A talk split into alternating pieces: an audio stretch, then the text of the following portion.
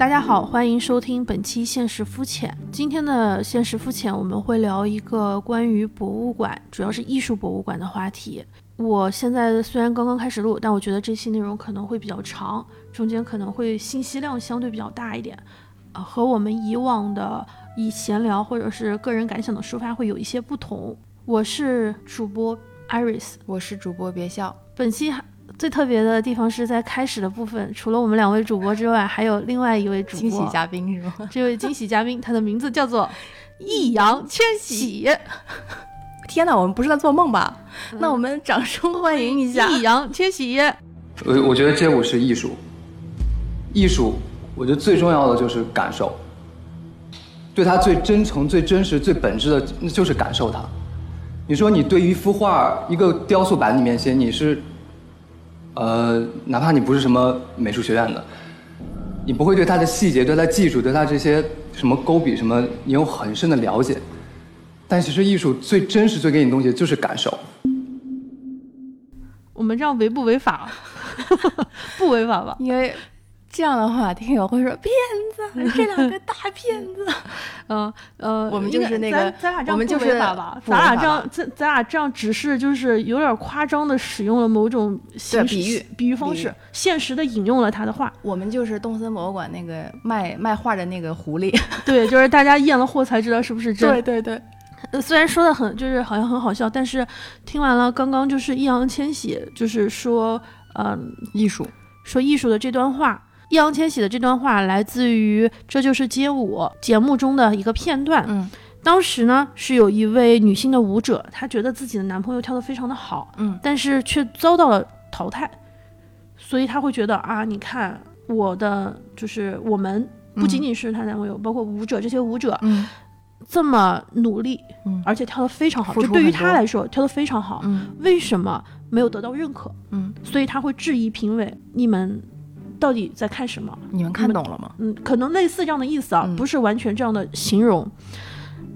然后弟弟就说了这样一段话，他说的这种艺术呢是街舞，但是又比街舞更大一点。我当时听完他说这段话，我内心非常的就是就是有一种共情，有一种感受，我也感受到了他的感受。我觉得他说的非常的。呃，和我想的很像。嗯，一个二十岁的孩子能说出这样的话，想的就是不愧是我弟弟。我们所有的选择是基于自己的访问记录，所以更多的是一种主观的感受。嗯，一定、必然、绝对、肯定、确实存在偏颇。嗯，我们没有办法说一家博物馆好或者是不好。嗯，对于我来说，人流量大，我会觉得不舒服。但对于别人来说，受欢迎可能是它价值的体现，就每个人的判断标准是不一样的。这期节目中，我们会聊到很多的博物馆，我们可能会说到很多的，哎，这个博物馆很好，真好啊。但是这些好，因为中文它的这种非常呃意思非常的概括，所以如果后面正片中听到了好或者是不好，我们可能会说的更多的是基于自己的审美观的判断。它的意思代表的是我们喜欢或者是不喜欢，因为刚刚说到，就是比如说他说街舞是一种艺术，源自于你看他的感受，然后这个也很打动我，因为我之前总有一种疑惑，就是我觉得我去某个馆看展，某个博物馆去参观，或者美术美某一个美术馆去看看看画，看看展，我有时候会有一种我是不是白去了？因为我这一圈下来，很有可能会发生的一个情况就是我没看太懂，我对于。艺术家或者是设计师表达的东西不是能很好的理解，那我真的是白去了吗？就让我有一种疑惑，就是那我为什么要去看展，或者我为什么要去美术馆？后来就是我们一起看了这个片段啊。那个我们的这位嘉宾给我们讲了这样一个观点，我就想到那个马塞尔·杜尚，他说了概念艺术，他概念艺术是源于他的思想，他在说一件艺术品根本上来说是艺术家的思想，而不是有形的实物，它与物质和你看到的具体的这个物件具象的东西无关，而与他的意图有关。那其实就是你看一个东西。它给你带来的最直观的感受是最重要的。这好像就跟我之前经常会看秀场、看高定、看每一季新出的他们的各个品牌的他们的走秀的 lookbook，我有些确实无法理解。之前有一段时间会认为，我可能是真的不懂时尚，我可能真的不懂艺术、啊，为什么他们会出这样的东西？这常人无法理解。这就是艺术这就是时尚。嗯但朋友，这就是艺术，因为我突然 get 到了艺术品，它是代表的是这位背后的艺术家的思想。那其实秀场也是一样的道理。后来有很多人说啊，原来这就是时时尚，那我恕我恕我无能，恕我无知，我就是看不懂。嗯，我觉得有点偏颇，有一点极端。它其实表现呢，也不仅仅是这一场秀场走了这些模特身上穿的东西，而这些东西代表了这个设计师或者是这位艺术家他的他的想法。之后，他可以把他的想法再运用到和我们大众的现实生活里面的任何场景里面再结合。他其实他秀场或者是他的展览，只是想表达他的一种感受，他的一种想法。或者是他对于某一些东西的一些认知，这些认知我觉得不一定百分之百要要让所有人都在那一刻就读懂，但是它的影响是潜移默化和长远的。对，没有任何一个东西是绝对的好或者是不好。嗯，你总不能因此就说我一定要下一个准确的科学的定义。嗯，就是对我们这一期的内容同样的，当我看不懂一样东西的时候，我看的很表面、很很很很浅的时候，我会觉得这个就能打动我。那么这能打动我的东西就是好的。嗯，那对于你来说，你的水平很高，所以你能欣赏到它背后更多的历史或者是其他的故事，所以你有别的感受，这是你的。嗯，但并不能说我的感受是假的，是不重要的，或者说我理解不了，所以我觉得你的感受是假的，是不重要的。是你想的太多了。嗯嗯，因为我们主要这一期聊的是艺术博物馆。所以会在前面先把我们对于大概的一个艺术的这样的一个看法放出来。我们可能真的就是以两个非常普通人的视角去看普通人是怎么去看展的，和普通人为什么要去看展。我们一直说自己是现实肤浅、肤浅的看待一切，嗯，但是这一期节目里面，我并不觉得我看的东西是肤浅的，我觉得是真实的。我也觉得，对啊，就是很真实的。就我这一期是不会说对不起大家，我我我很肤浅，我不会这么觉得。我觉得我至少说的东西都是我诚实的感受。不才翻译过一本书，嗯，就是房龙的那本《艺术的故事》，我有 你有作者签名版，珍藏。你对面坐着对，译者，我我我的我的这一版啊不是作者签名版，不对，对不起，译者签译名版，者签名版，我的这一版是译者当面给我签名的，对，就嗯，就然后赠送给了我。我刚刚在想要不要说这件事情，是因为呃，我翻译那本书对于我来说很重要，奠定了我当时一个比较基础的一审美观。就因为刚刚说到艺术，房龙在那本书里面，大家也可以买，不过那本书你们买了我也拿不到版税，所以买不买无所谓哈。微信阅读可以看一看，不要钱的。嗯，就是房龙在那个里面，应该是在序言里面有说，他说艺术说到底是一个人的感受，因此本质就是孤独和高贵的。嗯。哇，听起来这句话觉得你就是特别的逼格特别高，对，但他说的是是对的。艺术说到底就是一个人的感受，所以易房龙和易烊千玺说的其实是一个差不多意思。嗯。嗯，房龙在这本书里面，在序言里面有一个部分，他是说，他说他觉得把艺术和大众扯到一起这种理论，他是不太相信，因为真正的艺术家总是非常孤独的家伙，他和所有孤独的人都一样。艺术家就会把正直，就是他自己认为对自己诚实这个正直，作为最宝贵的资本。他可以和邻里饮酒作乐、插科打诨，也可能会衣着邋遢、不注意谈吐，让大家以为他也是普罗大众的一员。但是在艺术家自己的领域里，他永远是大王。我们不要太急切地去寻找所谓艺术家的灵魂，艺术家可能有灵魂，但是你会发现，那和我们的灵魂没有什么区别。而最终的目的是揭示所有艺术的共性，共性依然存在于人们的生活、日常生活当中。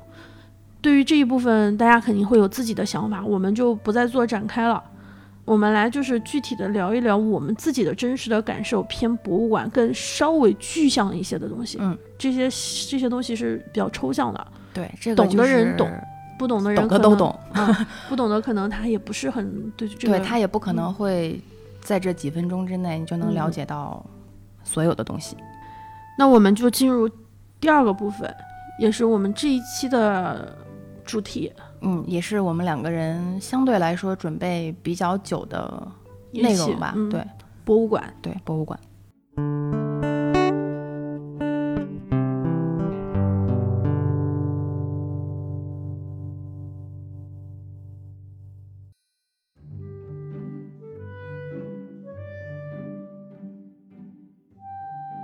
博物馆像是另外一种宇宙，另外一个浩瀚的星空，它可以让我们在感知到自己渺小的同时，也越发的充分的觉察到自己的存在。面对绵延的历史和无限的想象，感觉你我都只不过是一个很小的存在，会提醒你和我，生命很短暂，但艺术长存。博物馆这个地方是一个很好的用来打破次元壁的地方。我们本期中说的是会偏艺术博物馆，因为有一些博物馆，比如说呃慕尼黑啊，或者是阿姆，它阿姆斯特丹会有一些科技博物馆，它展示的是科学技术的一面。还有自然历史博物馆、天文博物馆。我们今天聊的是偏艺术博物馆的内容。博物馆，我觉得在其中会经常让你就是在看到艺术美的一面之外。给你一些豁然开朗的时刻，嗯，你会在里面就忽然感觉就叮亮了啊，就 脑袋上出现了一个灯泡。你曾经给我写过很多的明信片，嗯，在这些明信片很多都是来自于博物馆，你会在博物馆上那些明信片上面写，这个地方你一定要来，这个地方值得一来，这个地方不得不来，哇，你不来这个地方，这个地方真的你一定要来呀，啊，很期待跟你一起来。我大概收到了来自于你的这样的。明信片应该是不下十张，五到十张肯定是有的，遍布就是各个地方。每次看到的这一句，一看到这句我都不要看，嗯，那绝对是我写的，嗯，我词穷了。对，但是会真的觉得东西真好，想分享给别人。对，我就觉得你不来就亏了，是吧？就包括我也会给你写一些东西，在博物馆这个空间里面，你一方面是之前说的那种艺术啊，天地人。就是给你的一些感受，还会让我有很多，就是对自自己自身的一个反省。嗯，有一次我和一个朋友在马德里的普拉多，嗯嗯，博物馆，我们俩走走散了。嗯，就我看这幅画的时间比他看这幅画的时间长很多。在看展的那个展馆里走散了。对，他会越看越，他看另外一幅画的时间会很长。啊啊，我们。就一起走进去，觉得不要走散，因为人很多，走到后面就都看不见了。我就在问我自己，我要不要去找他？啊，你会有这样的想法吧？假如走散了，你会想我要不要找找他？这那会儿的重点已经不是那就各看各的吧，而是我的重点是我要先找到人。对，但是那次是我忽然觉得，哎呀，我我看了一一圈没有看到他，我忽然就让我理解了，就是对于亲密关系的一些感受。嗯。我觉得就是一亲密关系，就是一起走一段路，然后我们俩能够一起看，一起走进来，是因为这种关系。有共同的，但是这一个路上面肯定是会有一些分歧和不同的。对，我也不要过度的理想化，觉得我看这幅画的所有的想法，他都能理解。嗯，然后他同样他的，我们也不会。最后呢，当我们又再次的在某一件艺术品面前，哎，相会，哎，你怎么在这儿？你怎么在这儿？哎，对。忽然也不会去慌张，对，有一种很大的安全感，不会觉得我们俩最后找不到彼此。所以那次就是你们俩到那会儿就是各看各的，然后最后又又汇合了，是吗？就刚开始是有点着急，哎，人去哪儿了？后来想算了吧，这这这爱去哪儿去哪儿，回头出去再说吧。啊，也手机可能好像，但我觉得其实这样也挺好的。对，但那一次让我就是对于这件事情觉得，就是确保安全的前提下，我觉得可以自由行动。有一定距离，然后最后还能还能相遇，然后该相遇的时候还能相遇。对，你们还有共同的话题可以聊，然后还可以分享不同的看不同画的感受。对，最后当你在那个某一幅画的门口，就是我们是最后是在一幅特别大的一个画面前说：“哎，你在这儿。”他也没说：“哎，我刚刚在找你。”我我其实我也没找他，但我们俩在哦，然后我们俩在一起走出去，就还觉得挺好的。但我以前不是，我以前是那种我希望从头到尾，要不然一起。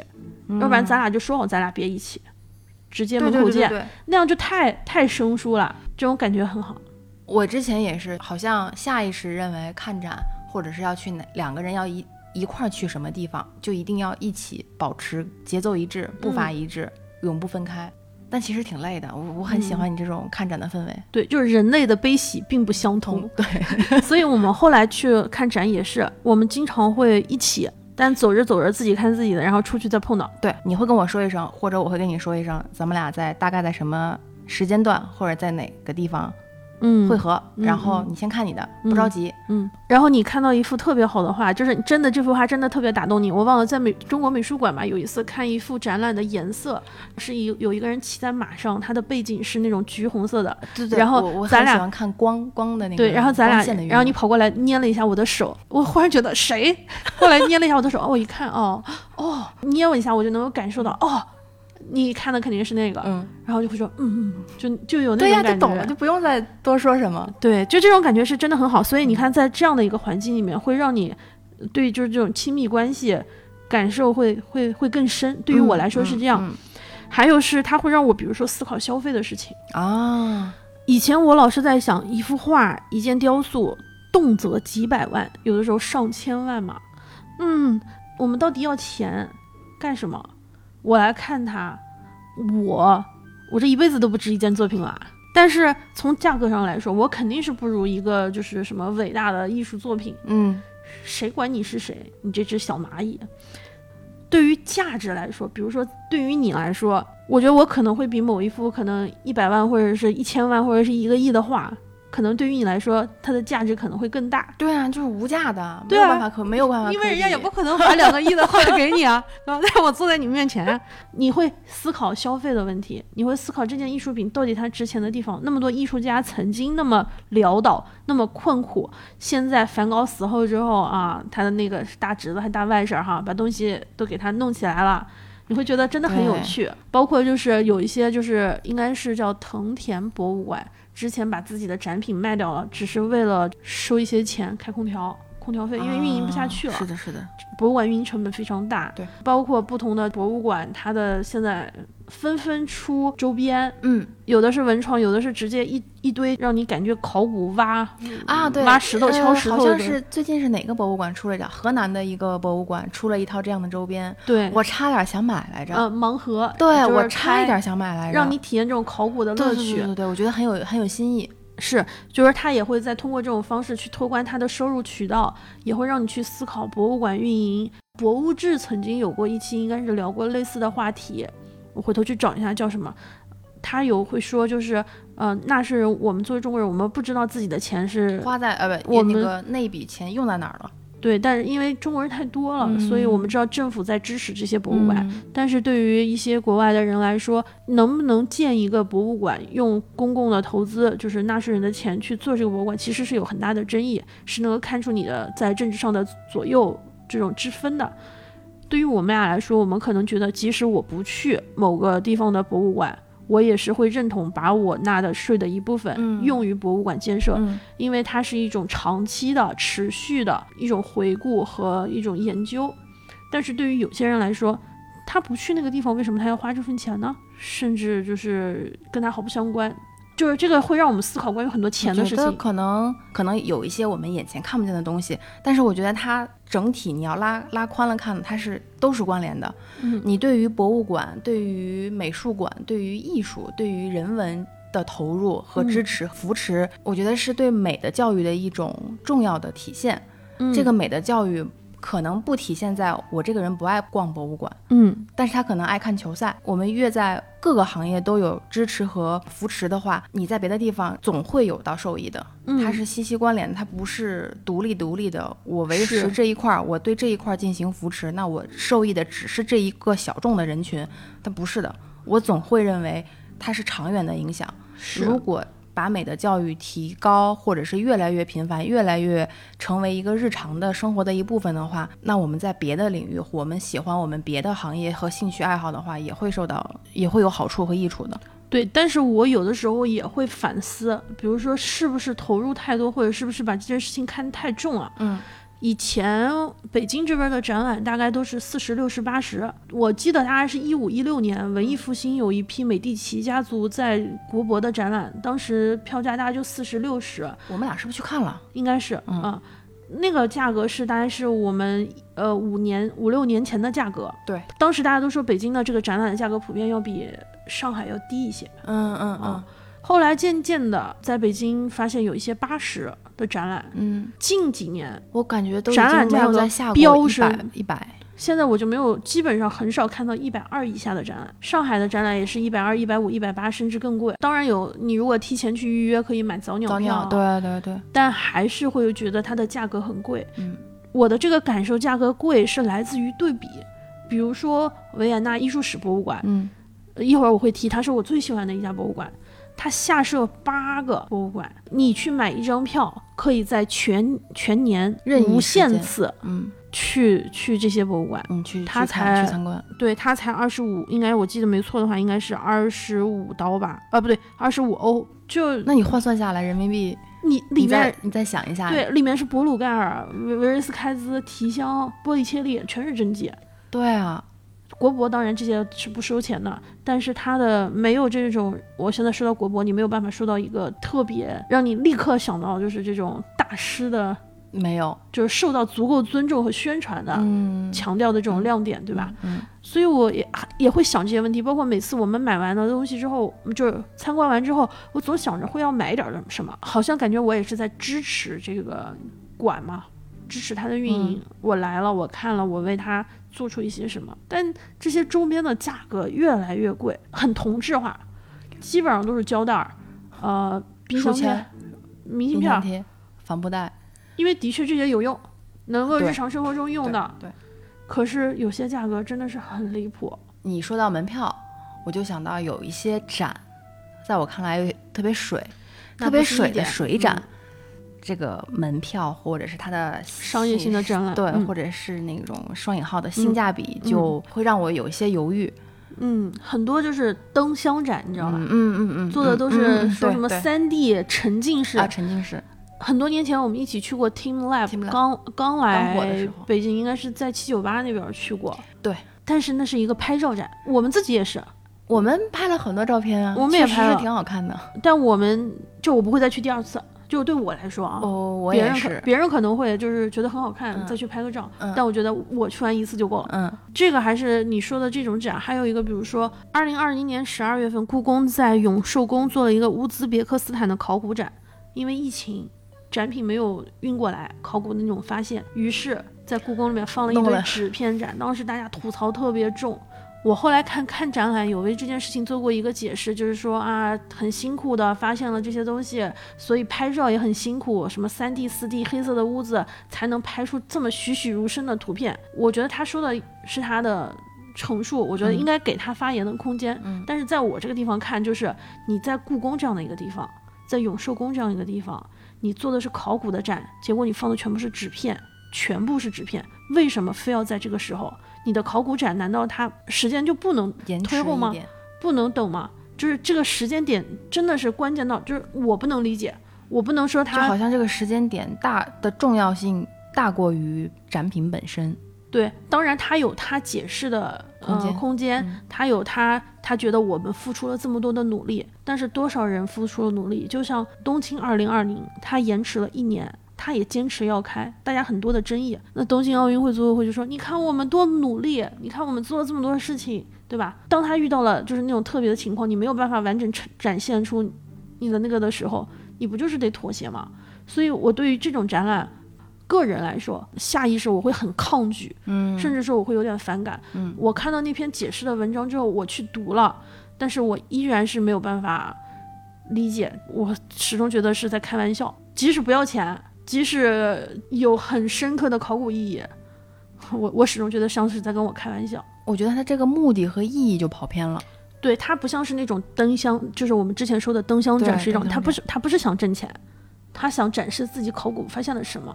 我表示怀疑。这样是一种，嗯还有一种是他确实是大师的作品来了，然后他这次策展的目的也很也很吸引人，但是呢，我总感觉就有一种偷鸡摸巧的那种感觉，就是你的这一次展里面，嗯，关于大师的，就这个就看策展人的功力了。嗯，就有的时候我感觉这一场展的重点和我想象中的重点不一样。首先，真迹多不多是一回事儿，另外一个，你去看一个展，你就能感觉到，我虽然说的是 A 这位大师带来的作品展和他的一些回顾，但是我进去以后就感觉。这个回顾我查百度百科就能看到，我为什么要跑到你这里来花大价格？所以我有一点点有一种上当的感觉。所以现在我们会更加我会审慎的，就是比较谨慎一点，嗯就尤其是你越知名的大师，未必能够带来高质量的展。当然，嗯这个跟大师没有关系啊。对，就是只是借着大师的名号，一共有十幅作品，其中只有一件还是大师的复制品。对，前两天咱俩说，哎，嗯有个展，然后我下意就是识问你，我觉得今天可以随便说，就是最近有一个拉斐尔的展，你跟我说了门票之后，我我我第一句话问的你，起吧。就问的是，那它的真迹比例是多少呢？我说好像不要抱太高期望，期望。我现在拿到票了，但我还没有去看。啊我现在在努力的降降低自己的自己的预期期待值。，嗯，看了一下合作方里面有，比如说意大利文化部，嗯我我不确定，我得去看完了之后我才能发表这个。但是我没有看之前，我就光看这价格价格，我觉得太夸张了。对啊，所以你告诉我价格之后，我得说这得有多少真迹呀、如果它的嗯真迹的比例足够高，那我觉得我或者是可以去看。或者是这件作品真的是非常厉害。，对它带来的是，比如说拉斐尔哪个时期，它最经典的几、几几个代表作，然后你有很详细的就是来回顾啊，或者是嗯来讲述什么的。那我觉得是值得的，我并不嗯是一味的说你这个门票贵就不值得看，嗯你贵要有贵的意义在。嗯是。那我们就开始，就从现在开始，我们来说一说我们从我们自己喜欢的博物馆，主要说三家可以延伸，但是不要说，好好，因为怕时间嗯会。嗯有点太过于长。对然后我们在这个过程中也来聊一聊我们对于博物馆的一些看法，具体的博物馆。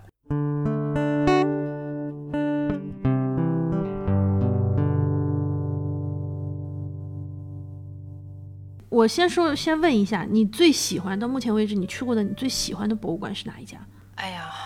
那还是乌菲齐吧。我相对来说最喜目前最喜欢的应该是乌菲齐美术馆，它嗯在意大利佛罗伦萨乌菲齐宫。他曾经做过真舞厅，他最著名的是他收藏文艺复兴时期的这些作品。我是在一八年的四月份去乌菲齐美术馆，已经是一八年的事儿了。但是我到嗯现在来说，就感觉我要再说起这几个字，或者再说到这个美术馆，我还感觉我就在那个馆里面。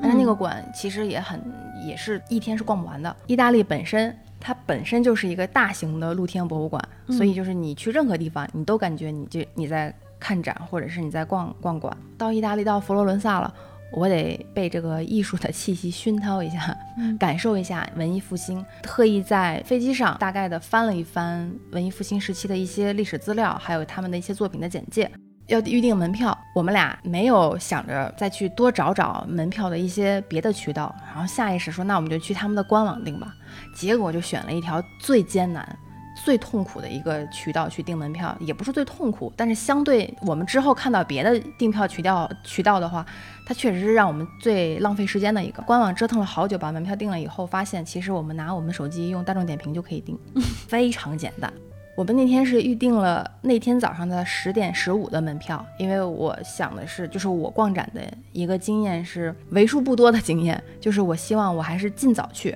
或者是趁闭馆前的最后一波去，这是我比较喜欢的两个时间段，因为我怕人多。那天我们就选了十点十五，九点左右的时候我们就把门票换好。我们俩还说，要不然就十点再去排队。我们想在乌菲齐的附近去溜达溜达，然后碰到了现场的那个周边的工作人员，看见我们俩溜达，就看了一眼我们俩的门票，说：“哎呀，你们还是就去排队吧，现在人已经很多了。”呃，我俩就立刻去排队，发现其实队伍已经排起来。等我们从那个馆里面出来，如果是按照我们俩原计划的时间的话，那个点我们俩都还没有排进去，所以就很很幸运。当时有工作人员提醒我们，就一个攻略，就是你买了门票就立刻就去排队，或者你就可以问。我已经有了，你可以立刻去，而不一定非得要死卡着他的那个预约的时间。因为去乌菲齐之前，我肯定是对达芬奇、米开朗基罗、卡拉瓦乔就一定有那种感觉，就已经有你你已经听说过了，所以就特别想去感受一下，你能不能真实的看到他们的真迹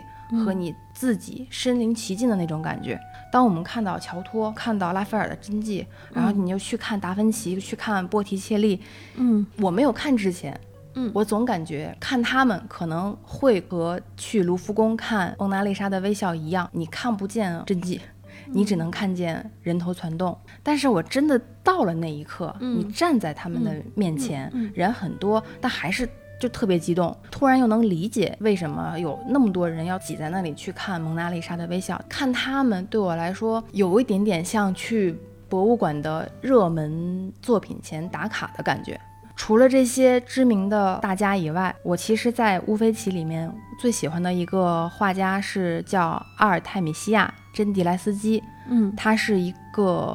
女性画家，嗯然后她是卡拉瓦乔派的画家，活跃于十七世纪。她就是得益于上个世纪的女性主义运动，所以她的作品被众人熟知。她的那一幅尤迪砍下何勒福尼的头，然后我站在她面前，然后我看到画像里面尤迪砍下了何勒福尼的头，那一刻带给我的震撼是特别大的。嗯，卡拉瓦乔就也是很爱就是砍头嘛，就是砍头这个场景和他的这种艺术这种风格。是非常会非常的刺激到人，不管是感官上还是那种情绪冲击力上。对他当时给我的震撼特别深，比其他的那些大家，因为你在其他那些大家的话，你在美术课本上或者是你在书籍里面就经常会看到，看到真迹我也只是激动一下，但是这幅画给我的就是好像会触动一下，点到我。嗯，我在奥赛看过一次是朵拉马尔的一个展，还有其他的女性画家，她把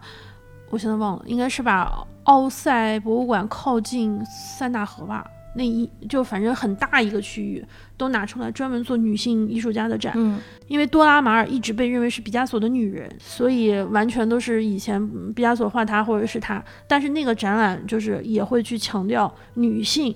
她自己作为一个艺术家女性身份，而不是说另外一个男人的女人这个身份。对她的创作，她从她的摄影、她的画到各个时期会会很全面，所以可以看到她的展览里面除了呃艺术的东西，也有社会啊观念的一些变化，包括她自己在那个时代的一个生活的一个痕迹。对，看这些作品的时候。它呈现出来的女性的形象不再是常规的抱着花瓶、抱着奶牛奶瓶，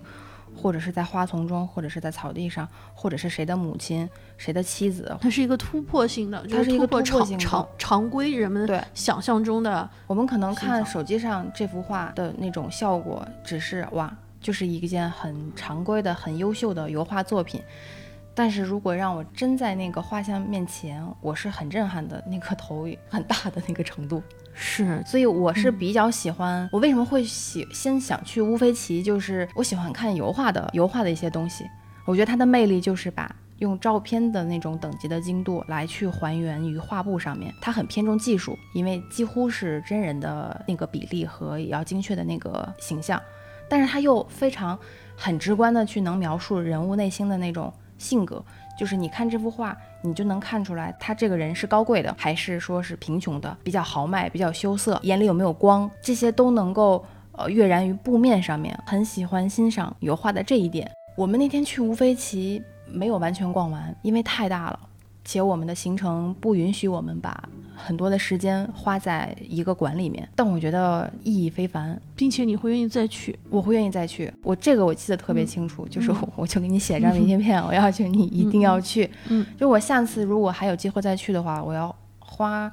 计划出更多的时间去专门的泡在这里面。乌菲齐相对来说已经算是人很多的景点型博物馆，就是游客非常多，嗯，他们会把这个博物馆当成一个景点打卡。其实它的嗯游览的体验不是特别特别的舒服，尤其是遇到热门的馆内的话，你是挤不进去的。但我依然觉得它是我看过的，虽然我理想中的看看展的氛围也是人少，但是乌菲齐我觉得是个例外，它可能越来越会成为是个景点，它现在已经就是它已经非常商业化的了景点了，对。但它不影并不影响我对它的另外一种感受。我在去乌菲齐之前，正好看了杨好的那本《细读文艺复兴》，它那里面有一句话就点到我，因为那次乌菲齐逛完，我有点着急，我就感觉我好东西没有看完，我感觉我好不容易去一趟意大利，就花了一天多的时间，然后我没有看完。我说不出具体的东西，就好说你你在博物馆里面学到什么东西了吗？嗯，我说不出来，但是我就是震撼、震撼。然后他在书里面说，艺术从来不是习得的，嗯就我不可能用一天的时间就非常的熟悉文艺复兴，我不可能用一天的时间就完全了解我看过的所有的这些画它背后的意义。但是它给我的震撼一直影响到现在，和我给你讲述的此时此刻，我就感觉那幅画还在我我面前挂着，我现在就在馆里在跟你讲我的这些很直观的一些感受。如果有下一次机会的话，应该还是会往这个馆里奔。因为你是一个不太会强迫别人去做任何事情的人，你是那种你不喜欢 push 别人，嗯，就是你觉得很好，你也就是，哦我觉得你可以去看看，这是你，这是你的我的建议。所以乌菲奇对你来说也是这样，但我我要把这个就是呃形容的可能夸张一点，嗯。我会是那种我真的觉得这个好，我恨不得就递到你嘴嘴边，嗯。快吃下它，就这种。你说乌菲奇嘛，我就会想到是说，对于我来说，嗯。我最喜欢的没有之一，嗯而且我去，我真的认为一定要去的一家博物馆是维也纳的艺术史博物馆。我们去的那次没有去维维也纳的艺术史博物馆。我们那次维也纳时间比较短，对，对于我来说，欧洲大陆我最喜欢的三个城市是布拉格、呃阿姆斯特丹和维也纳。我觉得维也纳应该是第一。如果让我选择的话，我会想生活在维也纳，维也纳。嗯因为我去维也纳时间太短暂了，嗯，所以我感受不是特别的强烈。我每次去欧洲，我一定会去维也纳。即使我去了，就有一年我去了那个非洲，就是去了北非，嗯嗯嗯去了突尼斯，我也会选择先转机去维也纳，然后再去，比如说去克罗地亚或者去、嗯，去你总要在维也纳停留一下。只要有可能，我一定会在维也纳停一下。对于这个博物馆，我应该去过三次。它位于维也纳的一个叫做戒指街或者叫指环街，对面是原来的皇宫。嗯最早是由呃西说的比较简单一点，茜茜公主的老公啊，弗朗茨一世他当时建的。这个地方真的是大而美。我选择博物馆一般有五个标准，第一就是这个博物馆必须要有杰作，我要能够感感受到大师的 KOL 的魅力，嗯不一定是镇店之宝，而是我要看到有人的思想在。嗯德国的德累斯顿有一个非常有名的博物馆，叫做绿穹顶博物馆，它是非常厉害。里面就这么说吧，没有人看了就是不会晃一下，因为它是一个珍宝馆，里面都是原来的财富。哦有一个馆全是金子，有一个馆全是玛瑙，有一个馆全是银器。有一个馆就是全是珊瑚，那是我去过最严格的博物馆，就是每一个博物馆你走在那儿，它都要安检，然后你要等待后面一个门关上，下一个门才开开，不给拍照。但是它全是这种器器械，是我告诉你这个东西值几个亿，但是它不会打动我，它很美，它很贵，它之前失窃了吧？是前两年失窃了，失窃了十个亿欧元的东西。最搞笑的是，那个他们没有买保险，那个博物馆没有买保险，就这个绿穹顶啊，他没有买保险，因为他的展品的东西价格太高了。从长期来看，你买保险花的钱比你丢一件展品还贵，就每年的保费加在一起，比你丢一个十亿还要贵，所以他们根本不买保险。这这个就是这个都值得拍成电影了哈。对，就就很很很吊诡。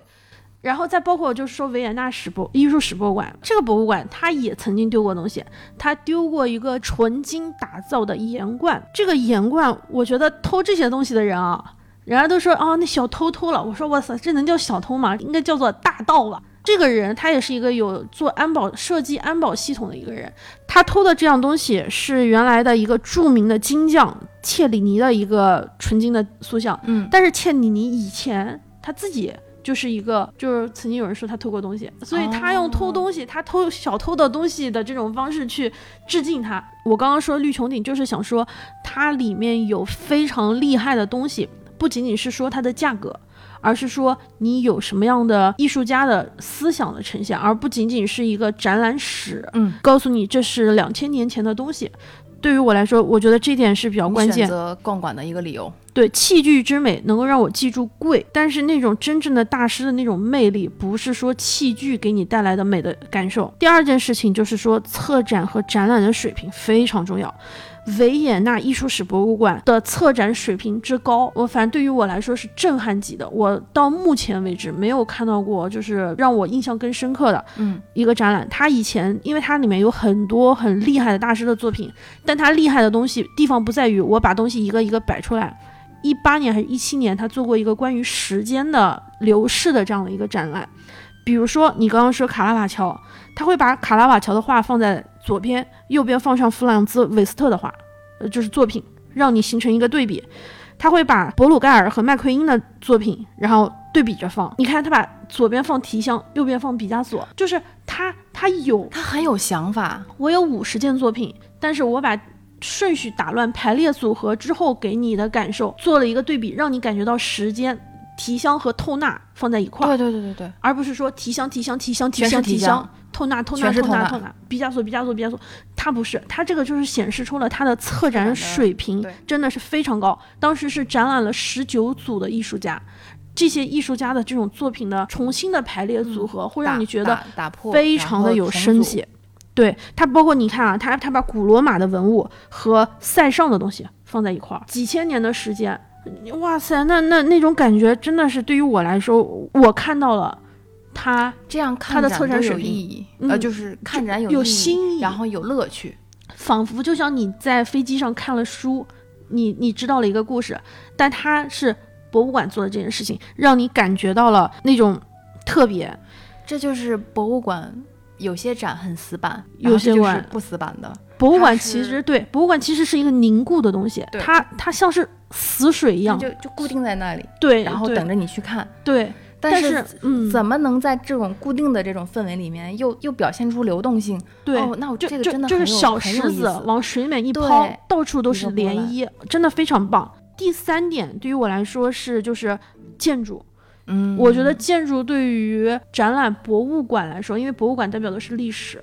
所以它的建筑是非常重要的。维也纳艺术史博物馆，它的建筑是那种哈布斯堡王朝遗留下来的，风格非常的繁复。因为我们去过那个维也纳，你可以看到其他的地方也是，它不像是西班牙那种吊轨那种特别奇特的那种哥特式的那种建筑。对，它是它是方正的，它是有形状的，但是在形状之上又多了很精致的、很繁复的部部分。维也纳本身它这个城市的建筑水平。就在欧洲就很厉害，因为以前的奥匈帝国奠定了它这样的一个艺术中心的地位。虽然我觉得东京也很厉害，尤其是比如说东京国立博物馆这种也是很古老的建筑、很厉害的博物馆，但是它曾经呃东京国立博物馆展览过。席勒和克里姆特的作品，但是在东京博物馆的那种感受，我去看了，我觉得那个感受完全跟在维也纳艺术史博物馆展完全不一样。我觉得还是那个地方更合适，不管是外面的外立面，还是里面的一个一个的宽大的房间，曾经的那种历史感完全是不一样的。因为就在这个地方里面，你你甚至能够仿佛就感觉是听到了华尔兹。天然的那种氛围是卢浮宫是皇宫改造的，大英博物馆是原来的藏家建的。艺术史博物馆给你的感觉就是我是哈布斯堡王朝的一个皇室。我现在看到的所有的展览都是王皇室待遇，哇，每一个展厅都特别的好。下面我要就是暴击推荐，你有看过任何一家就是到这个水平的博物馆没有人吗？第四点。天呐，人少，没有人，而且咱俩共同的那个。对，而且它不仅人少，是它的每一个展厅里面都有一个四四面的沙发，嗯，你可以坐下来看，没有人，太舒服了，你就坐在那，空调的温度不会太冷，因为很多我去过的展，对，它那个不冷，你坐在那儿，你的斜对面坐到坐着一个人，就是拿着一幅画在那对着他那个修复，好好惬意，不过如此了。艺术史博物馆是全球最大的博鲁盖尔画的那个藏藏所藏的一个地地点，你能够在那个地方细细的看博鲁盖尔画的那幅画，比如说巴别塔，巴别塔下面的人人在做什么，呃，像是寓言式的故事，他把圣经的故事放进去了，你能够看到。一些就是很有趣的，你能够细致的看到他的画，没有人朋友，我真的拉斐尔的画拿到北京来，哇，人都挤炸了。在那个地方，你可以坐下来，坐个五分钟也没人管你。经常会看到有些人在那画画，嗯，以前最早几年我们去的时候，都看人拿着笔和纸在那画，嗯，后来包括我自己都会在逛博物馆的时候拿 iPad 画。大家就想有点什么记忆，那种感觉真的是非常的很舒适的状态，这才是真正观感，真的是沉浸式的。对，观感真的是太好了。第五点对于我来说很重要的就是是不是一个特殊的时间点，如果在特殊的时间点，它有一个这种特别呃谁谁谁出生多少年，谁谁谁去世多少年，那一定博物馆的工作人员会做出一个特别的展览给你，帮你认识。维也纳艺术史博物馆也是会经常做这样的东西。当然，这个算不算策展？我觉得可能也算吧，也算策展中的一部分。对于我来说，不是不是所有的博物馆它的策展。都会放到这么大，嗯放到时间的维度上去，所以这几点对于我来说，我真的觉得维也纳的艺术史博物馆真的是超级厉害。你要去的话，你能够看到很多哈布斯堡王朝的那种岁月痕迹，中世纪的那种骑士和盔甲。像我是不太能够欣赏盔甲和金属那个武器之美，在我看来，就可能像男生看一些首饰啊。我走进去之后，发现那个盔甲，每一个盔甲的那个就是遮住面的面罩的部分。都是有表情的，全身坚硬冰冷，但他的那个有的是做鬼脸的，有的是那个面具是鸟兽状，有的是那种鬼脸状，再配上长矛和他的那个给你现场感觉到的分量和武器的种类，会让我想到三国里面就是什么青龙偃月刀、张八爷呃蛇矛是什么什么，哦，就感觉仿佛去到了身临其境，到了那个时代，那种感觉，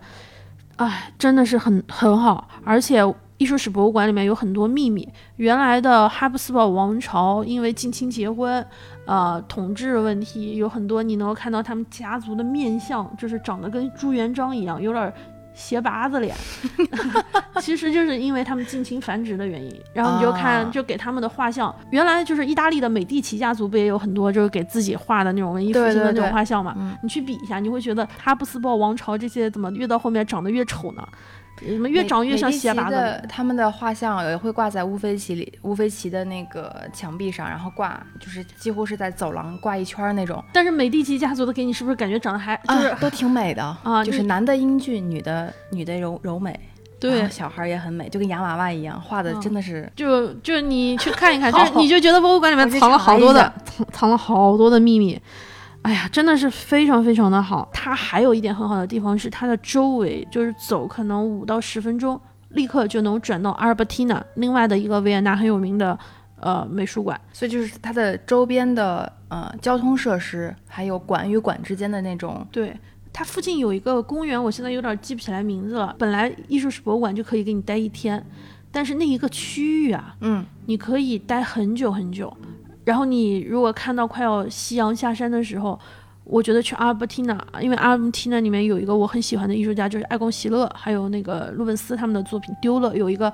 呃古典的那个艺术的房间，你就看到夕阳打进来，屋外是维也纳的那种市景，看到阳光洒在鲁本斯画的温柔的小女儿身上，哦，真的想掉眼泪，真的特别棒。所以它的辐射的博物馆也很好。如果是只是游客说我只是看大半天。之后剩下的时间，我想再去看一个博物馆，它也很方便。就是那一天在那一个周边都很值。对，但是维也纳史艺术史博物馆，光是你去，我觉得我是去了三次吧。我觉得我应该，如果有机会的话，我肯定还会再去，甚至是我觉得就是单独的拿出两天的时间来专门去，也是非常合适。你二十五。二十五欧的那个价格，单次去好像是十五欧，一百多块钱，在那个地方就是看到那样的东西，真的是特别好。另外一个小贴士，那个艺术史博物馆估计可能钱也比较那什么，他们可以出出租那个展厅给人结婚，然后做那个发布会、做研讨会，不容易，真的不容易。对，我觉得要去欧洲一定要去维也纳，去维也纳一定要去艺术史博物馆，而且去一次、两次、三次都可以，甚至去更多次。他在我心目中，目前为止没有任何一个博物馆能够超越他。就话就放这儿，你去不去吧？拿来吧你。大概就是这个意思啊。我吃下你的安利了。我真，那我就看我什么时候能去了。我我就这么说吧，在这个地方说不好的，我们都不是一路人，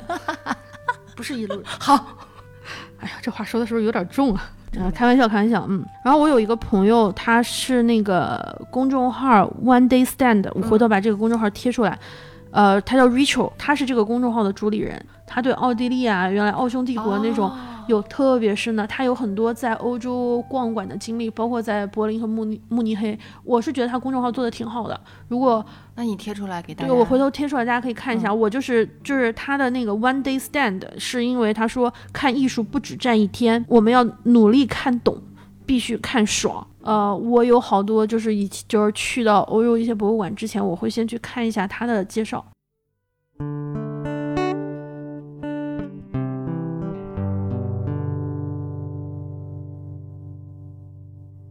再说到嗯，第二个，你再推荐，你会推荐什么？因为你刚说到建筑也是你嗯看展的一个是标准，然后你说到这儿的话，我就想到我会比较喜欢根津美术馆。嗯，日本东京。根津美术馆是四零年创立，四一年开馆的，嗯。然后收藏了是根津家族根津嘉一郎收集的古代的美术品和茶器，以这两个为重点的一些呃，应该有七七千多件吧艺术品。是东方之美，对，东方之美非常非常具有个人特色，就是他很喜欢的。茶道的用具，还有佛教的一些美术作品，包括我们中国的青铜、瓷器，它就是以这种品相的藏品的丰富和门类多这样的一个综合优势而出名的。但对我来说，这就是我肤浅的啊，我肤浅的认知了。嗯对于我来说，其实我是在看完去完根津之后，我才得知这样的信息的。嗯，在我没有去之前，其实最开始我是在东京被根津美术馆的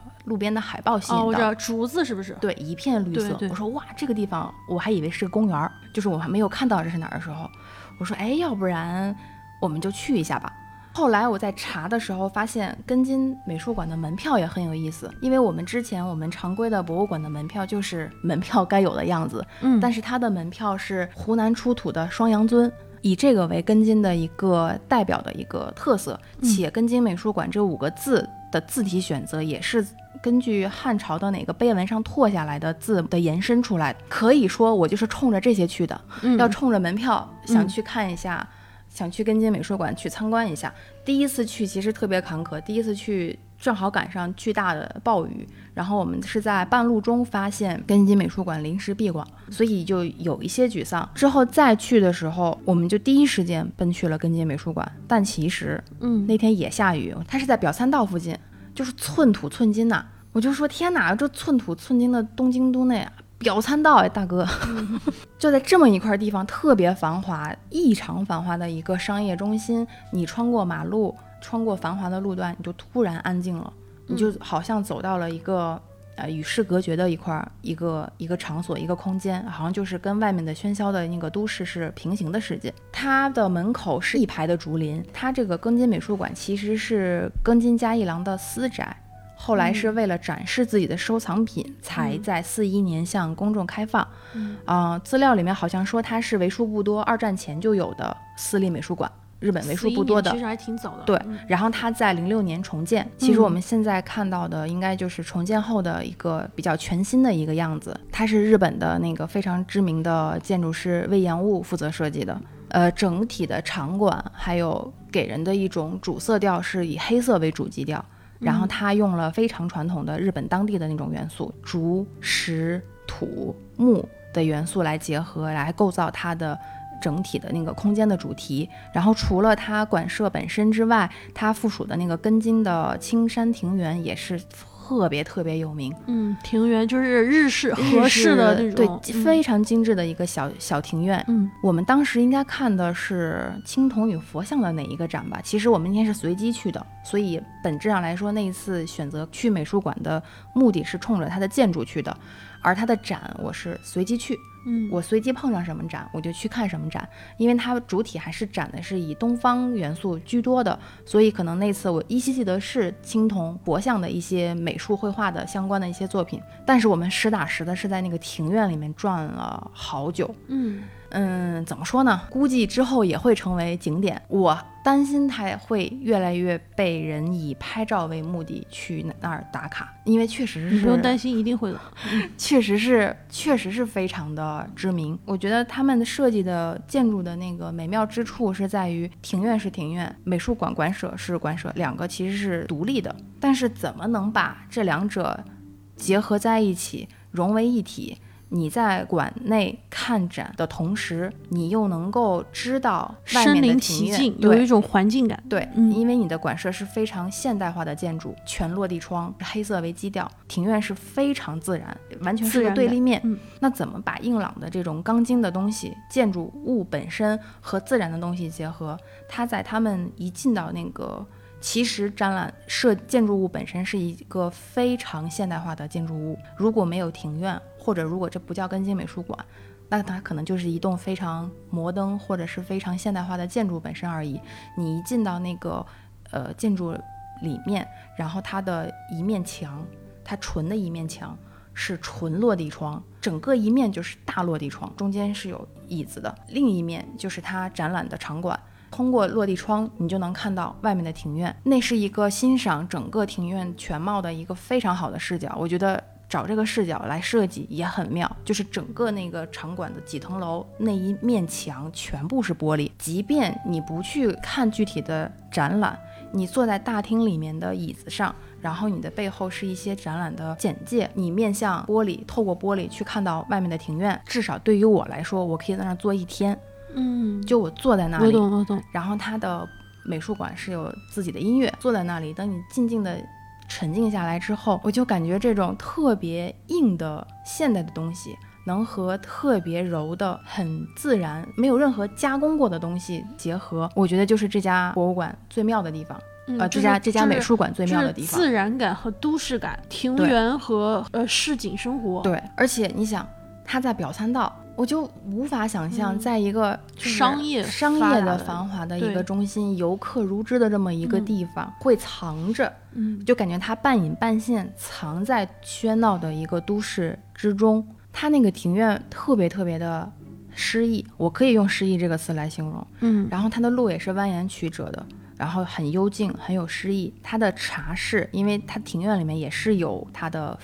分工的每一个地方有每一个地方的叫法，它那个茶室也是这家美术馆的一个比较，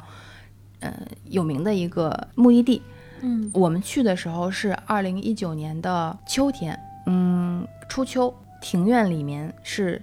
绿色和黄色和金黄色的过渡，就是有一部分还是翠绿的，有一部分是褪掉的绿色。然后有一部分是刚刚的萌萌发出来的淡黄色，然后有一部分植物已经是金黄色，过去一看就是一个非常大自然的过渡，它不是被人工强调出来的，是它自然生长的。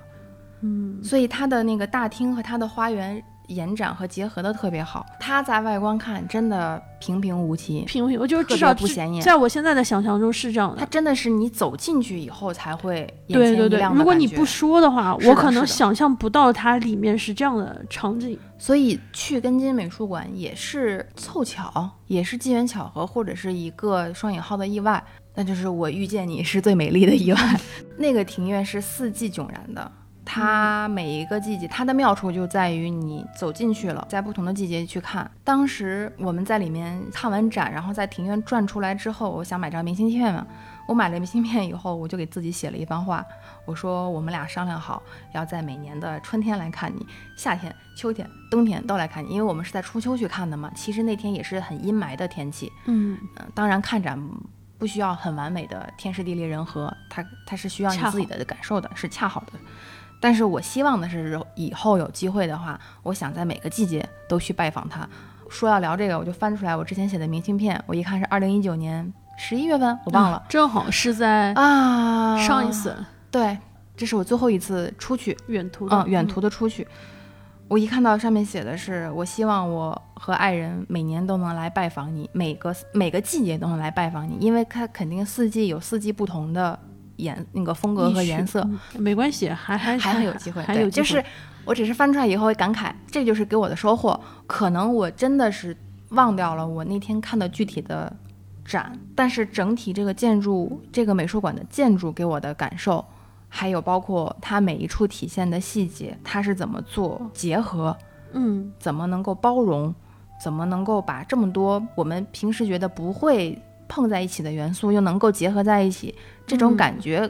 给我的感受就是我能够更柔软的去接受更多不同的东西。这是看这个去这个美术馆给我的感受，就是这种感受就会让你持续的有一种可可持续性，让你一直想去，是很难得的，这是最重要的收获，回味无穷，后劲儿很大。建议能去的时候可以去看一看。嗯，因为你说日本，我也想到我的第二，我的排名第二的心目中的博物馆，也是日本的，是美秀美术馆啊。我应该也给你，对你给我分享了，推我印象也很深刻。对我还为他写了一一篇那个长文，对长文。他是在大阪附近的一个滋贺，从大阪转车过去大概需要两到三个小时的时间。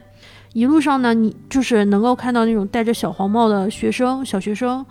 呃乡间村头理发店、便利店，逐渐的你进入一个避世和隐遁的感觉，进入了一个像山一样的地方。一下车，你会看到的是一片樱樱花林。它这个地方呢，它是贝聿铭和这个小山美秀子，所以叫美秀美术馆。啊美术美术馆，因为它虽然中文叫美美术馆，但它的英文是 museum，所以它还是一个哦综合性的，博物馆。不只是一个纯艺术展览形式。这个小山美秀子她也是非常特别的人，她是神慈秀明会的一个创始人。这个教会它宣传的是一种呃人如何在生命中去追求美。整体的美术馆的百分之八十的建筑都埋在了山下，只有百分之二十它是露在外面，就是裸露出来的地面以上。苏州博物馆也是他设计。我后来去苏州博物馆的时候，我也能够看到美秀美术馆的影子，因为美秀是比较早，就是早期一点，稍微早期一点。我觉得苏州博物馆没有办法和美秀比，我会觉得它的线条很硬和自然，对于我来说会有点格格不入的。而且它因为苏州博物馆的，就是整体的环境，会让我印象太深刻，以至于我没有办法把注意力集中到到底展览了什么。我现在想不出来苏州博物馆到底，我现在只记得好像有一个舍利子，其他我啥都不记得。我觉得苏州博物馆在国内还算是很好，还不错的。嗯，是的，是的。但是只是说我跟美秀比起来，在我心目中，我的确觉得嗯美秀会更好。嗯然后这个小山美秀子她也非常的特别，就是好多人说她是大富婆嘛，啊但是事实上又是一个宗教的领袖，再加上呢，她有一种特别的那种气质，就是看上去又好像是一个和善的老太太。关于这个小山美秀子，在中国的媒体上有一个非常有趣的消息，嗯，是说一九九五年她的这个美秀美术馆当时买了一件中国山东之前被盗的一个禅观的菩萨像。这个菩萨像，它是通过合法的渠道购买，成为它的这个展品，展品的，并且因为当时日本是没有加入 UNESCO 嗯联合国教科文组织的相关文物的一些规定，它完全没有这个义务去归还任何东西。这个展品肯定是也是价值不菲的，而且最早是从中国被偷到了英国，它是从英国买到日本的，好坎坷啊！非常的坎坷。一九九九年，有人向就是中国这边儿就是相关单位说：“哎，你们的东西被偷了。”我在美秀美术馆看到了，嗯，一封是假借北大的一个著名学者素白先生，就明明不是素白先生写的，但他说他写，他说我是素白，我看到了什么什么什么。另外一个呢是一个国际的一个叫做马里奥罗伯特，他应该是一个艺术基金会的主席，他也写了一封信。中国当时也是希望能够文物能够回国嘛，所以中国去找到了美秀美术馆，跟他们就是中日双方进行沟通，非常顺利。就是通通常这种你问别人要东西，你得给钱，你得谈判，两个月基本上就定下来了。当时规定六年之后，就是说在我这儿还要展几年，嗯到二零零七年底，就是在美秀美术馆创立十周年的时候，我把这一个珍宝，当时说的叫稀世珍宝，无偿的捐还给中国山东。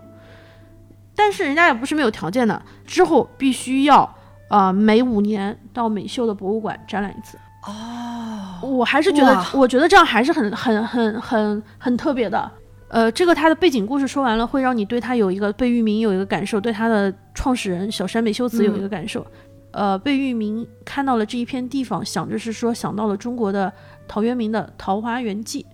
所以他以《桃花源记》为这样的一个契机，去呃做了这样的一个地方。我是一七年去的，嗯当时是二十周年，就是《桃花源记》可能什么二十年二十周年纪念的时候，我我我过去的，真正的参观绝了。现在开始，哎，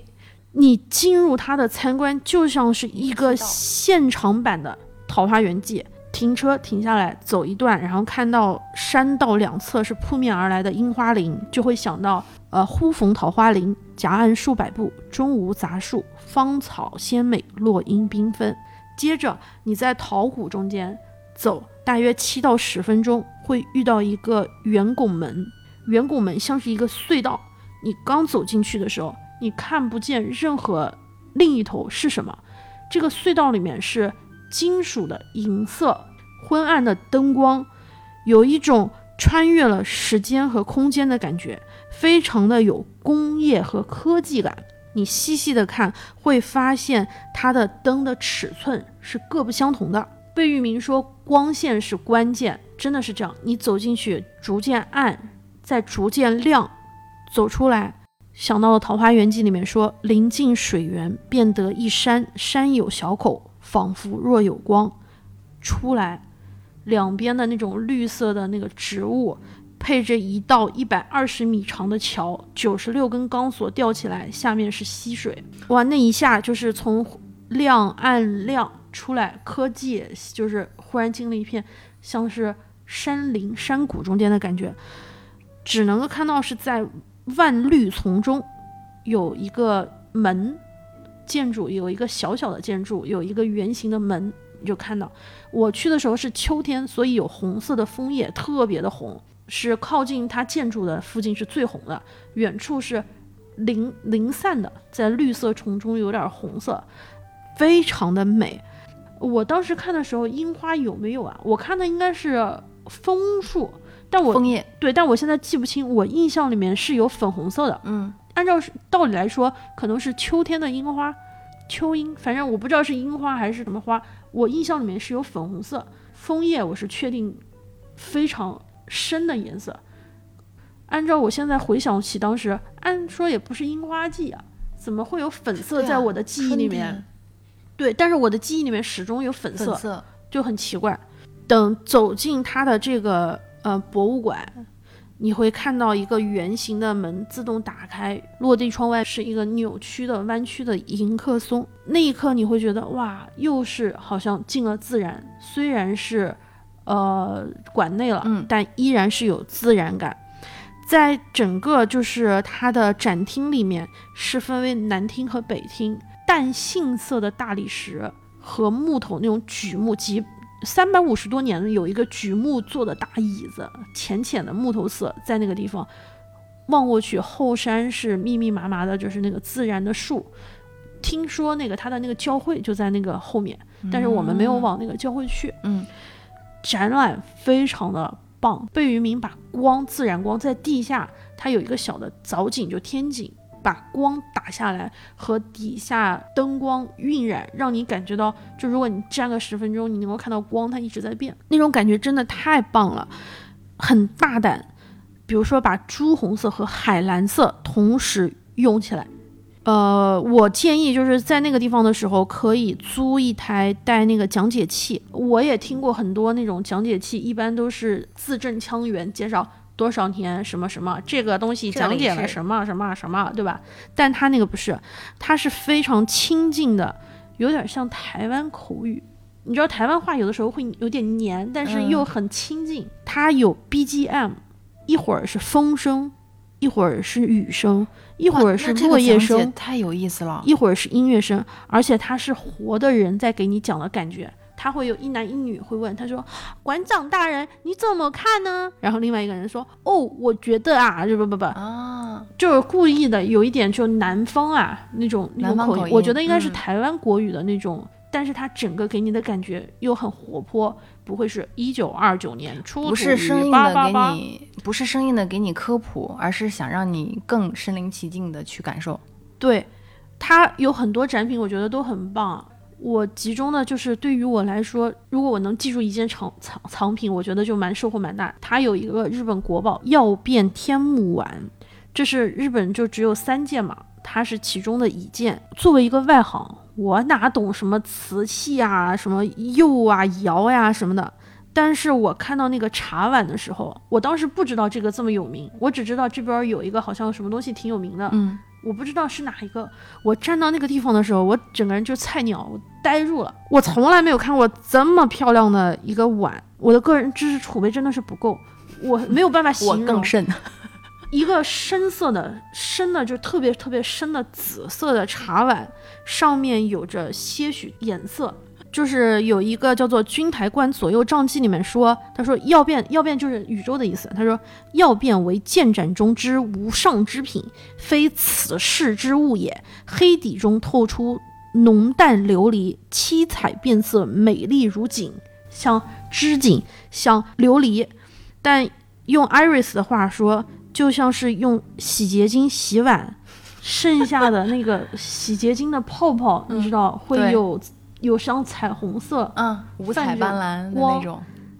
就用 Iris 贫乏的语言，就是洗洁精剩下来的光反射出来的那个斑点，真的是好漂亮。一方面它是国宝，但另外一方面它又是似曾相识的生活气息，让我觉得这个东西是应该用的。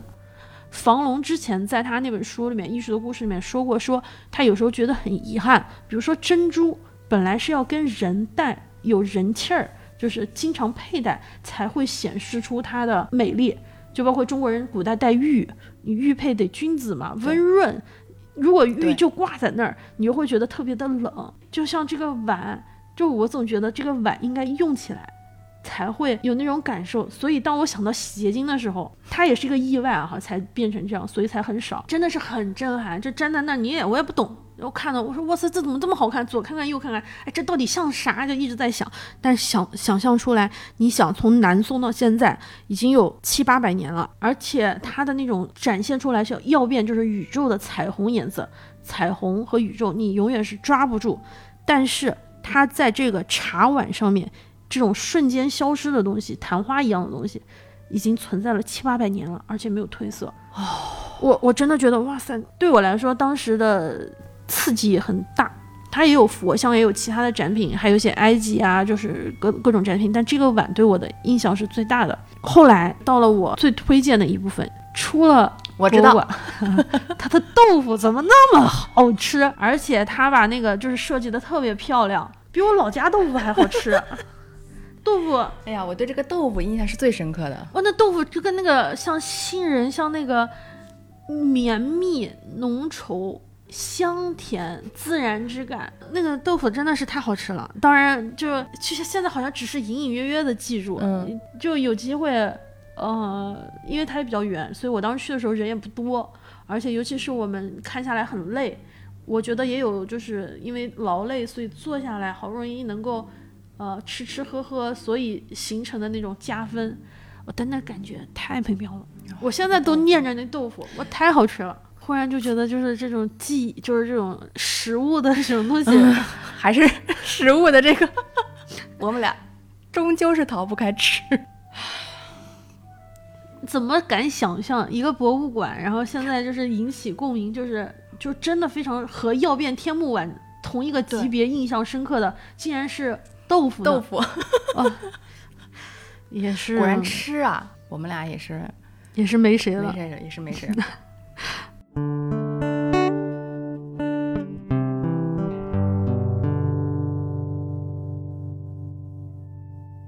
嗯，再来说一说你的第三家。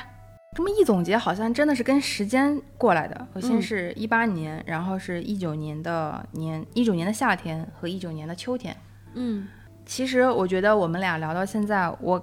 感觉我们俩选择逛博物馆或者是看展的那个理由有些是相同的，甚至一些目的也是相同的。但是选择的那个习惯和那种感觉。我觉得你是更偏向于理性的，我稍微理性一点，我是一个偏感性的。然后我甚至来说，我有有些选择是我一见钟情和符合我审美要求的，我就我就去看一眼。嗯，我还有一个选择去看展，有一些博物馆的选择也是你推荐给我了，嗯，我会立刻去的。因为我不是一个特别爱吃安利的人，比如说去根津，正好是碰上了，我随缘了。对，乌菲齐呢，是我对意大利很感兴趣。接下来的一八啊一九年，蓬皮杜，就是因为我看了你给我写的这张明信片。你这这能算是明信片吗？你是一九年六月份去的，我是一九年的八月份去的。是这张这张不是明信片，是一张呃当时的那个指引图地图。对。我因为是给你应该写了一张明信片吧，是不是？你有写明信片，然后这个哦对，然后我我因为我那天是坐在那个他的一个广场上，然后又我就在明信片写不完的情况下，我又拿了一张地图，然后在地图上给你写东西。因为我就是看到你这封明信片都写不下的话叫做信，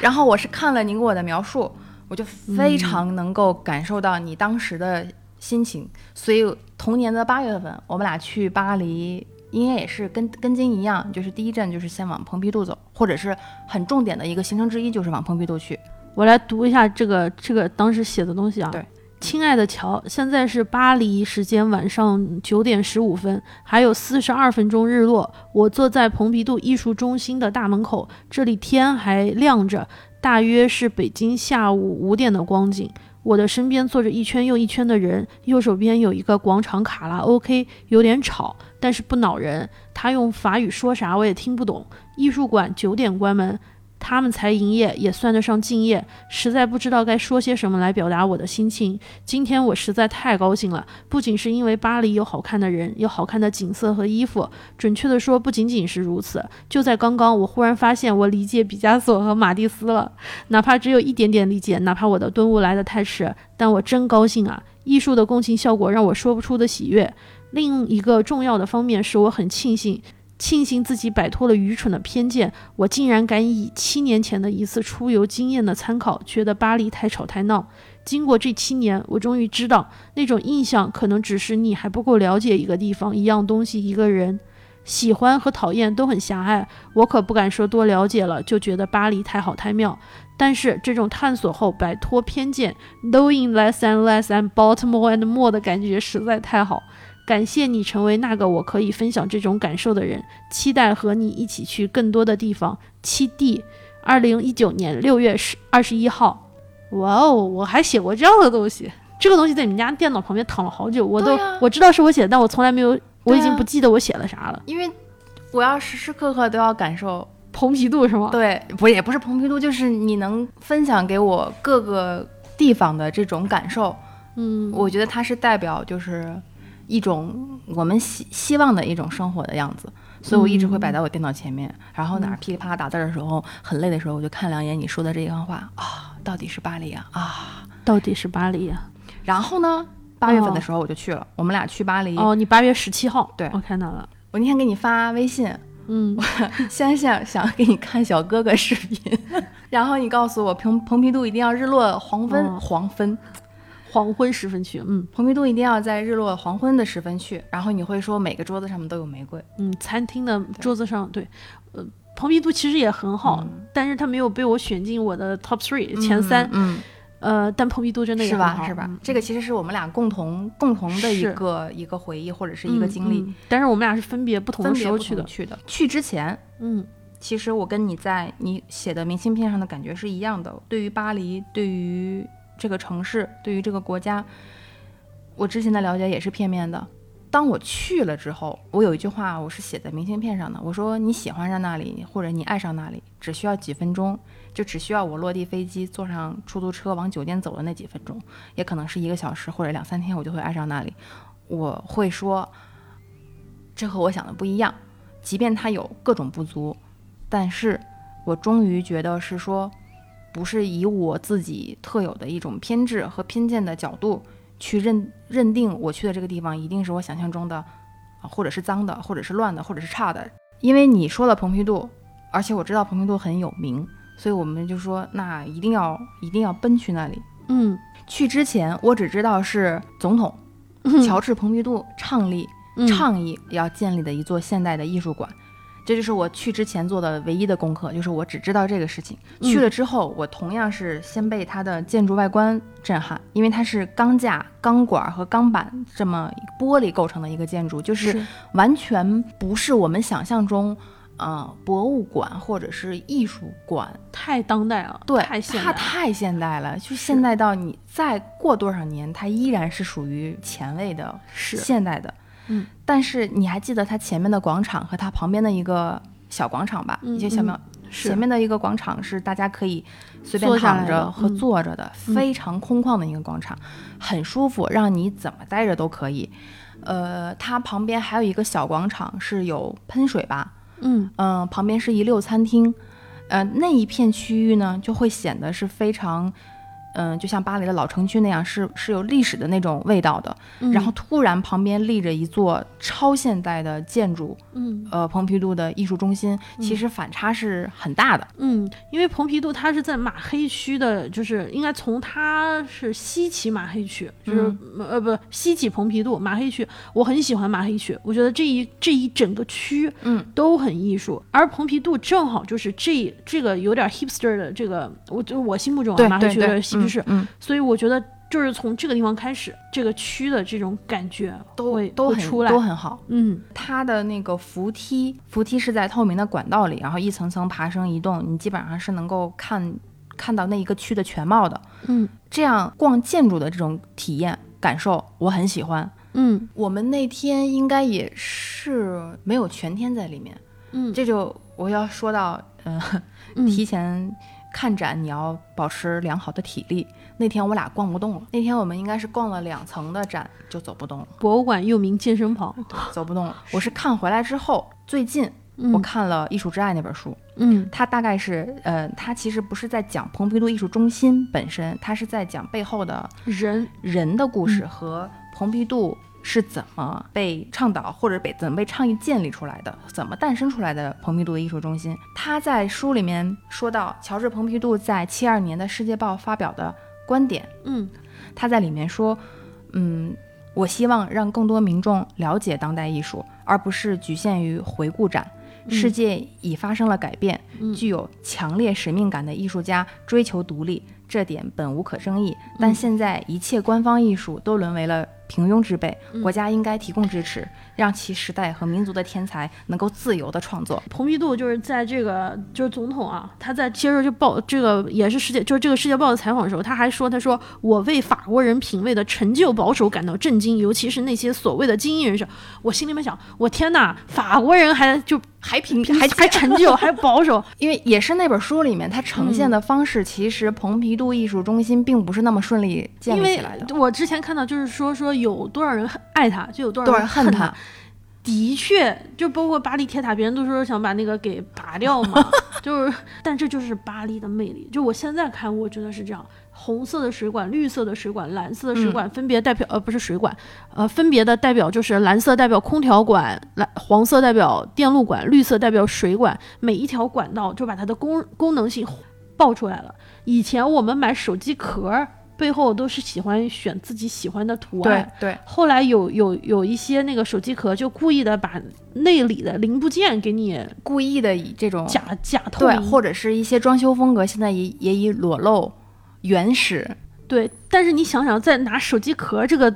是什么量级？我、你做一整栋建建筑是一个什么量级？所以蓬皮杜真的是很、嗯很赶。很赶，确实是说我们之前看过的很多都是回顾展，回顾是，很久很久以前的，嗯有很多民众是不够了解当代艺术，包括现代艺术，嗯。然后甚至会对当代现代艺术是有误解的，嗯。认为就是哗众取宠。是。BBC 之前怎么说？说蓬皮杜这样的设计放在任何一个欧洲城市都会引起争议，但是放在巴黎，那就是彻头彻尾的丑闻。包括就是你不是说他在那个《世界报》上嗯接受的访问吗？但是《世界报》上当时发表过一篇文章，叫做《阻止那个怪物》，就说这太丑了所以书里面他是讲了他们夫妇的基本上可以是一生的回顾，啊。所以这个一生的回顾里面就包含蓬皮杜是怎么诞生的，怎么和人沟通，怎么妥协，怎么让大家接受的。对，这就怎么说？我觉得你你说这本书有一个很重要的地方是什么？是这个建筑之所以落成，是因为它是蓬皮杜。对，而且蓬皮杜是有一种艺术家的执拗。天哪，他就是我之前说天生就是艺术家。就我之前说他把自己当大王，嗯他是当成了自己的，这用一种类似于壮士断腕，我说了要见就要就要见我就要见，我管你说多丑。一般人像我，别人说丑，啊那算了，就不弄了。算了吧。就嗯尤像我们这样性格，尤其是我这种性格的人，是 盖不了这这种做建筑的。做不了的，做不了了。他太坚持自己的信，就是那种信念感特别强，包括他妻子对他的支持和无条件的两个人一起一生真的艺术来奉献一生。我觉得我很佩服这一点。嗯，然后他不是对那个设计师说，就是建筑师说，他说你们的设计并不一定是我喜欢的风格，但只要我活着，就没有人敢动他一根毫毛，就是总统，然后感觉又像一个 gangster，就整个人就，但是真的不是所有人能做出来，所以他是一个非常机缘巧合的，是的。他是出于他自己对于这件事情的一个能坚定吧，我我我甚至觉得他在这上面有一点独裁，有一些，因为当呃所有的人可以说非常非常自我，啊、非常铁腕，嗯啊我这个很很，真是哎呀，所以我觉得是个是人个人的魅力，这种。嗯，他个人的魅力，包嗯。括艺术的这种、艺术本身的魅力，然后诞生出来的这个建筑，我觉得这就是特别美妙的地方，就是不可多说，不可言说，你只能去，你你感受去吧，你去吧，你去感受吧，就是是这种感觉。所以他在书里面有一句话，其实挺有意义的，是说让人们能够看到现代艺术，嗯，并且为那些不常去图书馆的人嗯提供阅读的便利。我觉得这个意义很好。真的是非常，因为巴黎有太多好的博物馆，不管卢浮宫、奥赛还是其他的这种私人的，它的存在有点像是一个另类，因为另类让你觉得有有一部纪录片。呃我回头把那个名字贴出来，因为法语的我怕发不准，我来试试啊，叫嗯 Centre Pompidou Assassiné par un musée，就一大概密我的法语不太行，嗯但他意思大家说这不是博物馆，大家是个纪录片，就是那个讲的也很详细。我觉得跟书如果放在一起，如果能够就是按照你之前说的，我们要在去博物馆之前嗯做一个功课，对把书和就是比如说纪录片、嗯看了之后，你对这个地方感受真的是不一对样的，对的。就是如果我下一次再去蓬皮杜，我应该会把这本书。其实这本书我作为辅助是是可以的，就是嗯辅助你去了解更多蓬皮杜艺术中心背后的故事。嗯呃，那这样有助于我再去的时候，我很有代入感，嗯我会更熟悉，我会嗯更知道它馆里面展览的东西为什么要展览这些东西，和以及建筑物本身。其实我去蓬皮杜，我没有那么多的原因，我我嗯之前没有做过更多的研究，我不是为了什么一定要去，嗯我只是因为一段话打动了。因为你的介绍，我吃了这个安利，嗯我也想去感受一下。直到我走到那一区，走到蓬皮杜艺术中心旁边，我就我就已经感觉不对了，气不对了，氛不对气氛不对了，我要爱上了。这就是我嗯无缘无故、没有理由的爱。而且说一件事儿，因为蓬皮杜从二零二三年开始要整修了。对对对要整修四年，嗯所以到二零二七年，如果就是大家就没有机会明年，然后或者明年去的话，就一直要等到二零二七年以后才能进去了。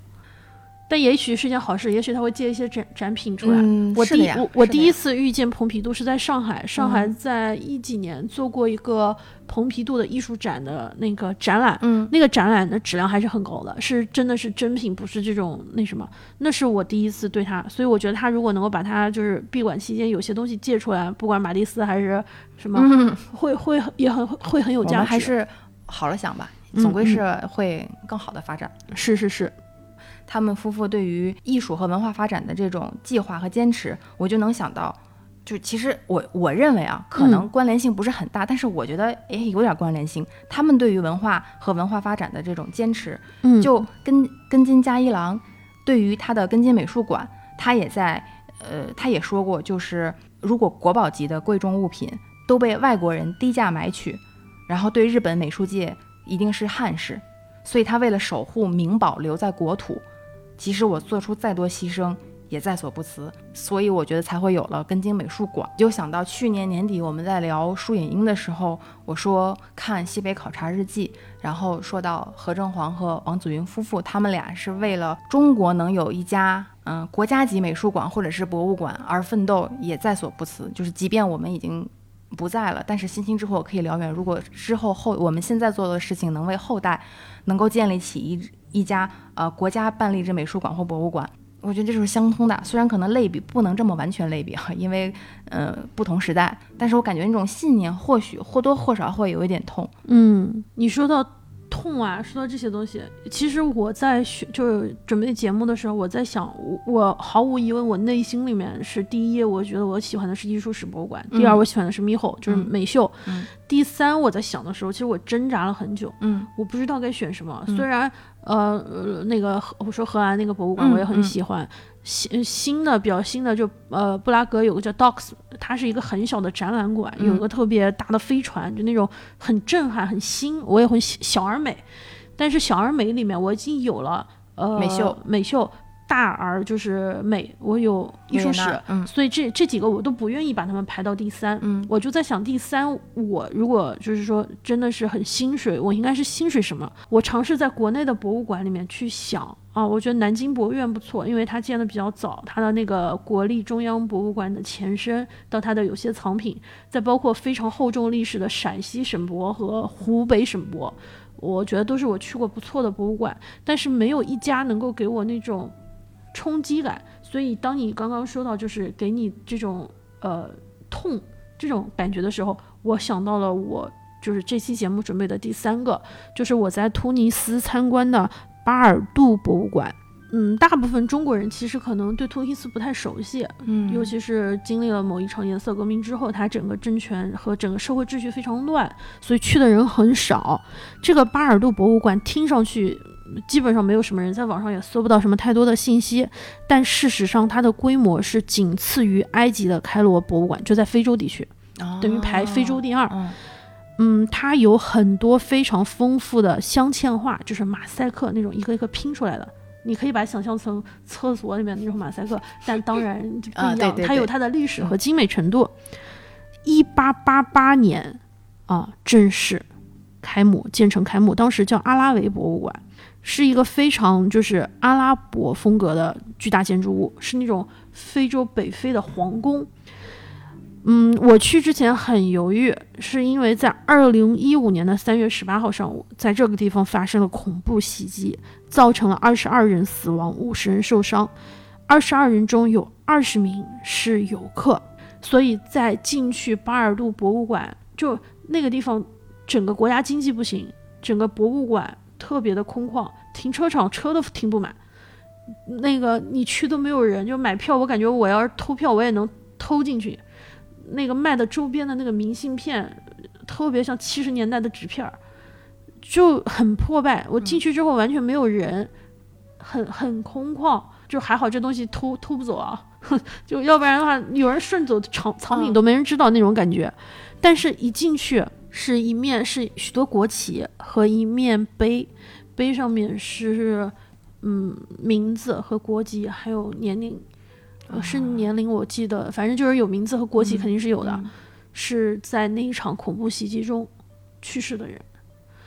哎呀，那一下的确是让我心里面咯噔一下。嗯，我应该去的是一八一九年，我忘了，一八年还是一九一八年，可能是我去的时候，就是已经过去三年了，但我有没有点慌？我我进停车场看到那个地方没有人，整个突尼斯的治安也不是感觉很好，因为突尼斯很多景点都有那个武装，就是实弹，就是那种警察在那儿，我我有点慌，而且那边没有什么中国人亚裔，我在路上别人看到你就会有一种嗯嗯，就那种感觉嗯 去了博物馆，我有慌，我我觉得万一我会不会也上新闻，就是我 有害怕了，就总觉得治安不行，这个地方很乱的感觉，有有点害怕。整个就是装的，就是全部是这种大面积铺开，冒昧的话就显得这个博物馆比较穷。这些马赛克当然它很贵啊，对于它来说艺术价值很高，但并不是国际范围我们认识中那种商业化的艺术家或现代化的艺术家。嗯这个地方说说那个博呃，这个博物馆叫做就是马赛克画叫做镶嵌画，洗不掉的壁画，踩不烂的地毯，地上特别特别大，我觉得有几百平吧，就是镶嵌的都是马赛克拼出的图案，你能够看到阿拉伯人北非那种民族特色，非常、非常精致，小的细碎的，就是通过。东西反射出光，晶莹剔透，然后包括拼出的不同的图案图腾，会觉得蛮好。但是我想搜搜一些更多的资料，尤其是中文资料非常少，就你会感觉到一个国家的命运对于它的整个博物馆，对于艺术，对这一块儿，就包括你看到就是昨天呃前两天嘛，那个东京奥运会的开幕式有一个难民代表团，那对难民代表团，当你看到那些人的时候，你你会感觉到，不管运动啊、体育啊，就是这个博物馆并没有给我形成特别大的艺术上的、审美上的一个震撼。嗯我会觉得马赛克让我认识到了，让我记忆就是很深刻，但我说不出来我到底。就我只只记得有砍老虎头，有杀人，有这种，有捕猎，有有继承皇位，有各种繁复。但他给我最大的感受是这种政治对于艺术的影响，我我心里会痛一下，会觉得啊，如果这要是在巴黎有这样的一个地方，那这肯定不一样，我会有一种非常非常非常感觉，对，就痛，有点嗯痛痛的感觉，还有点害怕。但是看到有点可惜，有一层完全没有人，就是只有墙上贴的那个残存的一些画，有的地方还缺两块那种。那大爷在那就说：“来跳舞吧，Let's dance。”我说：“我给啊，就你这儿，对我曾经有一次在那个地方有大爷约我跳舞来着，就就那儿，他可能把我当阿姨了。我就我说哇塞，这个地方嗯还不错，我就问他这是哪，他就说曾经这是一个 ballroom，是一个跳舞的地方。他说 Let's dance，然后他就开始跳。这种感觉和就是比如说奔跑吧兄弟去博物馆里面撕名牌也不一样，同样是动不，一样。但感觉完全不一样。我没有跳，我根本就带都带不动，那种感觉是不一样，会痛，会难过，会有。会有很深刻，也想到埃及之前不是曾经有过政治暴乱，然后但是民众说博物馆一定要守好嘛，对，一定要保。我觉得就是无论他现在还处于一个怎么样，可能比较艰难，我们没有办法言说的这么一个状态。你说这家博物馆至少还能以他尽他自己最大的努力在存在着，在开放着，在运营着。嗯，觉得这可能就是一种希望的，这是一种光，就是一种希望，就是只要这个地方还有我们这个城市还有一处博物馆，或者是有一有一处美术馆，嗯、各种馆，那我觉得就跟我们吃早饭一样，还没有太嗯糟。嗯，因为英国和美国我都没有去过，嗯。啊、我其实还蛮想去看看大英或者是大都会，嗯。嗯，但是现在的状况就是